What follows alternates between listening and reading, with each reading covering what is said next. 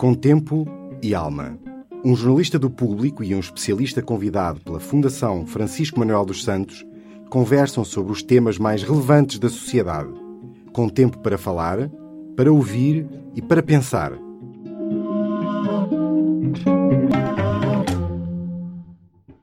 Olá, sou João Pedro Pincha, jornalista do Público. Hoje temos connosco o Bernardo Gaivão, é mestre em publicidade e desenvolve projetos educativos na área da literacia estatística e educação ambiental.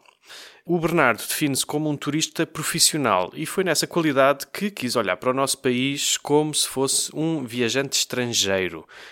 E dessa perspectiva nasceu o livro O Turista Infiltrado, publicado pela Fundação Francisco Manuel dos Santos, sobre o qual vamos hoje conversar. E começava por perguntar ao Bernardo o que o motivou a lançar-se num projeto deste tipo. Não foi uma, uma única coisa, se calhar foi um conjunto de fatores diferentes, eh, mas acima de tudo, eu sou apaixonado por viagens, gosto de viajar e sempre que tenho um bocadinho de tempo, um bocadinho de dinheiro, lá vou eu para algum sítio e já fiz um bocadinho de tudo, das viagens baratas às viagens um bocadinho mais caras. Uh, e normalmente a comparação que surge quando uma pessoa está a planear uma viagem é ah, se isto fosse em Portugal, valia a pena visitar ou não? E eu, numa viagem que estava a fazer ao Egito com um grupo de amigos, uh, começámos a fazer estas comparações mesmo. Bem, se calhar não vale a pena ir para aqui, isto é a mesma coisa que irmos, faz de conta, a Coimbra ou a Évora. Uh, é super interessante, mas só temos uma semana, se calhar ficamos por Lisboa e pelo Porto. E começámos a fazer estas comparações e perceber isto faz sentido, não faz sentido? E será que Lisboa e o Porto é que eram as decisões certas? Ou era ao contrário, e Coimbra e Évora é que são uh, os pontos turísticos interessantes? Então começou aqui a nascer esta ideia de como é que será que quem nos visita de fora vê uh, Portugal e como é que vê o turismo em Portugal e como é que o, o, turismo em Portugal tem evoluído. Porque tem evoluído muito, principalmente nos últimos anos, e isto afeta a qualidade, afeta a forma como as, as pessoas nos veem, como é que isto tem acontecido. E a verdade é que hoje, se nós repetíssemos a mesma experiência, o resultado ia ser bastante diferente, porque nestes uh, um ano, dois anos que passaram, as coisas já mudaram bastante também. E para melhor, espero eu. Se calhar os residentes da cidade de Lisboa não dizem que sim, dizem antes o oposto, as rendas, toda essa discussão, mas quando eu fiz esta experiência, essa discussão estava no início. Aliás, eu faço uma referência muito rápida, é só um parágrafo, digo que temos de ter cuidado. Vamos olhar para Berlim, vamos olhar para Barcelona e o que se passou com os alojamentos locais e com as plataformas do género do Airbnb e vamos tentar ter cuidado para que isto não aconteça em Lisboa. E é só essa referência que faço. Hoje em dia, se calhar, metade do livro era dedicado a este tipo de problemas.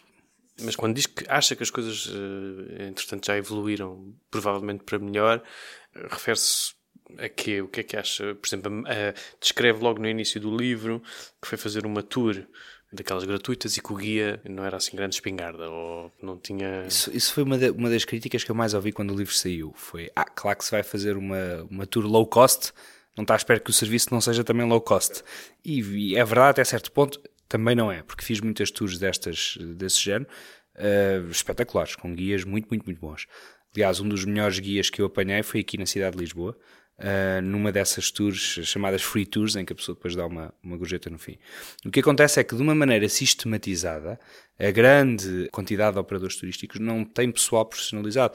E olho mesmo um bocadinho para os números dentro deste capítulo e vou buscar a percentagem de licenciados na área ou licenciados todos a trabalhar em operadoras turísticas ou pessoas que estudaram cursos técnico-profissionais dentro de uma área mais ou menos ligada ao turismo e uma pessoa quando compara com o setor do enoturismo em que já está muito mais profissionalizado e essas percentagens são muito mais altas, de facto o que nós vemos também é que a qualidade do serviço prestado é muito mais alta.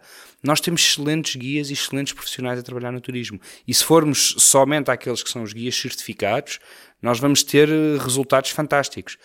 Agora, nem sempre estas opções são tão acessíveis a todos os turistas, por questões de constrangimento financeiro, porque nem toda a gente os pode pagar, ou às vezes simplesmente porque não estavam no sítio certo à hora certa. E, e, acho que o turismo, principalmente o turismo do City Break, vive muito disto, que a informação esteja logo ali acessível. E hoje em dia, no mundo, no século XXI, temos um excesso de informação inacreditável através das plataformas online, é fácil uma pessoa perder-se e acaba por ir pelo que é mais conveniente. Tenho tantos na internet a oferecer uns serviços. Ah, mas este está aqui, olha, já, bora lá, vamos com este. Até é fácil uma pessoa acabar por desencaminhar por aí. E o que eu acho é que nestes últimos dois anos, se calhar, o que aconteceu foi que nós estamos a tornar-nos cada vez mais profissionais. E, portanto, estas percentagens de pessoas que não estariam preparadas há uns anos atrás já vão sendo cada vez menores. Essa impreparação que identificou no livro, e até com algumas palavras um bocadinho duras para os motoristas tuk-tuk, não é? Que são que acusa, aqueles que eu encontrei. Que acusa de serem pouco profissionais e pouco briosos e só preocupados no, com o lucro. Pergunto-lhe se acha que isso nasce da preocupação que existe em manter Lisboa como uma cidade uh, relativamente barata, mais ou menos low cost, o que leva também a uma necessidade de manter os salários relativamente baixos? Pode ser, pode ser, pode não ser, porque também há todo o tipo de motoristas tuk-tuk e com certeza que os haverão muito profissionais. Eu, uma das coisas que é importante dizer logo, isto foi a minha experiência, foi o que eu encontrei desta vez. Haverão outras experiências que se calhar correm melhor, pior, e eu se calhar tive sempre azar, se calhar a próxima pessoa que tentar isto vai ter sempre sorte, não sabemos.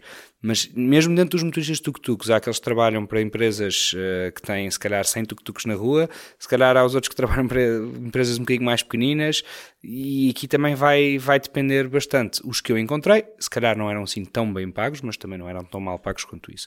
Principalmente quando comparamos com os salários médios dentro do setor. Portanto, vamos ver uh, que apesar de tudo, os motoristas tuk-tuk até recebem bem. É um trabalho muito sazonal, claro, é, é um handicap que eles têm, um, mas o, que eu, os com, com que eu tive o prazer de me cruzar, e digo o prazer para poder estar aqui agora a contar esta história, uh, não foram as pessoas mais corretas e antes pelo contrário, até fizeram questão de, de contar e partilhar algumas das coisas que faziam uh, com, com turistas. Com certo orgulho. Com certo orgulho, mas isto é o português. Ah, isto, vamos enganar os camões isso está tudo bem. O desenrascanço. É. Mas isso foi nos casos em que revelava a sua identidade. Portanto, havia uma espécie de solidariedade nacional. Quase. Uh, e houve, houve algumas situações em que tive que abrir o jogo porque senão não ia, não ia a lado nenhum. E aqui consegui que me apontassem pelo menos às vezes nas direções certas. E há dois ou três truques, esquemas, e estes sim, falei no livro, que eles costumam usar normalmente e que, que é um extra. E o turista não se sente enganado. Na maior parte dos casos ele nem percebe o que é que lhe está a acontecer. Ah, ali ao fundo, sim, sim, é um momento muito giro, uma igreja muito gira, mas não vamos ter passar lá. Ah, mas bora lá. Bah, eu faço-vos um favor, desta vez pode ser. E vai no final do tipo dar-lhe uma gorjeta. Ou pode não dar, só dá se quiser. Uh, quer dizer, não é uma desonestidade doida, mas cara também não é preto no branco a coisa mais correta para se fazer. E no fundo, no fundo, o que eles acham é que não estamos a fazer mal a ninguém. Mas qualquer profissional de, dentro deste setor do turismo, ou qualquer eh, português que ande na rua e um turista estrangeiro lhe peça indicações, esquece que tem aqui uma responsabilidade muito grande, porque nós não estamos só a representar a nossa empresa e não estamos só a representar o meu, a minha companhia de tuk-tuks, estamos a representar uh, o país. E a impressão que essa pessoa vai contar quando chegar a casa é aquelas coisas que correram muito bem, as coisas que foram fantásticas. E já viste este tipo vinha na, a andar na rua e mudou de direção só para me ir indicar o caminho, ou deu só trabalho de me explicar assim, assim, assado. E isto causa boa impressão nas pessoas. E, portanto, eh, chegamos à conclusão que estamos a vender bem o nosso país? Eu acho que sim. Acho que apesar de todas as falhas, todos os erros, tudo aquilo que nós contamos aqui no livro, o resultado final é super positivo, mesmo extremamente positivo. As pessoas saem de Portugal uh, sempre querer voltar, geralmente é o que, a tendência que nós temos depois de umas férias que correram bem, mas acima de tudo a diversidade tão grande que nós temos num país tão pequeno faz com que as pessoas sintam sempre que eu ainda não consegui ver tudo. Eu explorei só o princípio do que é a experiência de Portugal e agora quero voltar a ver o resto. E ainda por cima eles são todos tão simpáticos e ajudam tanto e a comida é boa e vamos lá, vamos ver, quer fazer outra vez, bora lá. E esta é a sensação que as pessoas saem, pelo menos os dados também apontam para isto. Neste processo de olhar para os portugueses de uma perspectiva de falso estrangeiro, não é? Uhum. Uh, acabou também por olhar para o turista, não é? Às vezes, quando vai para fora, provavelmente claro. não tem a sensação de que está a ter comportamentos típicos de um turista. Claro que uh, sim. E cá é mais fácil de ter essa percepção, não é? Por exemplo, logo ao início, quando fala dessa experiência do tour gratuito, Assim fez-lhe confusão que o guia não soubesse dizer algumas coisas, mas os, os turistas, pelos vistos, não estavam grandemente importados. Não, não, Portanto, nem tem base. Acabou por fazer um. Enfim, traçar assim em termos genéricos o tipo de turista. Um perfil turista. Por acaso, uma conversa muito interessante tive com o Adolfo Mesquita Nunes, eh, ex-secretário de Estado de Turismo, Uh, ele disse que isto não se pode perguntar quantos turistas vêm ou, ou que turistas é que vêm, porque os turistas são todos diferentes. São todas pessoas que vêm de partes do, do mundo bastante diferentes e, e, são todos diferentes, com perfis diferentes e querem coisas diferentes. E mesmo quando nós falávamos nas tours, há vários tipos de tours que nós podemos oferecer, consoante aquilo que a pessoa quer. Uns querem ir para o tuk-tuk, outros querem ir para o autocarro do hop-on, hop-off, outros, calhar, querem ir para aqueles autocarros que andam no meio do rio, outros querem ir uh, andar a pé, e todos eles vão ter experiências diferentes, se calhar vão aprender coisas completamente diferentes. Portanto, é muito difícil traçar um, um perfil, isto é o turista que visita Portugal. Não, temos coisas muito, muito, muito diferentes. Agora, se queremos generalizar, há certos tipos de comportamentos que os turistas têm que um local não tem, ou que um turista nacional não teria. E nós temos consciência disso, nesta experiência tive muito consciência disso, e fiz um esforço por ir contra o estereótipo, mas são coisas que nem sempre são desconfortáveis. Eu, eu sei que este restaurante é para turistas mas não me interessa porque me é conveniente, porque está aqui ao lado, porque tem um menu em inglês que eu consigo ler, porque já sei que o empregado está habituado a turistas e me vai ajudar a escolher aquilo que eu não sei, porque eu não conheço a comida de cá. Uh, eu sei que esta loja é para enganar turistas, mas não me interessa, porque eu quero comprar um imã que diga Portugal para oferecer à minha mãe. Uh, e onde é que eu vou arranjar um imã que diga Portugal sem ser uma loja de souvenirs para turistas? Em lado nenhum. São coisas que nós mesmo, portugueses, quando vamos para fora, também fazemos. E são normais. Nota, notou muita diferença entre os grandes centros urbanos, Lisboa e Porto, e o resto do país? Imensa. Muita diferença mesmo. E acho que isto é uma, uma clivagem que agora só vai aumentar, porque este boom do turismo de curta duração, do city break, do backpacker, do hostel, isto são coisas que se vão acentuar nas grandes cidades e se calhar uh, em cidades que há 5 anos não teriam nada, falávamos de Coimbra e Évora, por exemplo, que são grandes centros turísticos em Portugal, mas que não têm a mesma projeção internacional que se calhar tem Lisboa. Eh, nestes sítios nós acabamos por estar melhor preparados, temos mais infraestrutura, temos mais oferta. Se saímos um bocadinho do circuito e vamos para o interior, vamos eh, para a Costa Alentejana, por exemplo, de repente deixamos de ter o mesmo tipo de apoio ao turista que teríamos noutras situações. Não temos o mesmo, a mesma facilidade a nível de transportes, não temos a mesma oferta a nível de restaurantes, de hotéis, e, e se calhar é uma área que ainda vai ter que ser uh, explorada e trabalhada, e, e, esta diferença entre nós comunicamos uma marca Portugal e, o objetivo é trazer pessoas para Portugal e depois logo se vê, ou comunicamos a, a, as regiões individualmente. Isto é, vai ser a grande discussão agora, uh, ou já está já a ser começou, a grande discussão, começou, sim, a discussão sim. hoje em dia vamos acabar por estar aqui numa luta quase interna sobre onde é que alocamos o investimento que existe, se é continuar a equipar eh, Lisboa e Porto, se é melhorar os acessos noutras regiões do país. Que, de facto uh... possam precisar. E há muitas que precisam, mesmo. Há zonas do país, e principalmente no Alentejo também a questão da densidade populacional não, não ajuda, uh, mas em que uma pessoa facilmente está perdida. E ou vai com as coisas muito bem estudadas e muito bem organizadas, ou de repente uh, fica sem chão, fica sem apoio. Porque chegou, não tem um centro de turismo que o apoie em todo lado. Então, lá está, não estamos a falar de Évora, logicamente, estamos a falar se calhar do, do resto do Alentejo todo.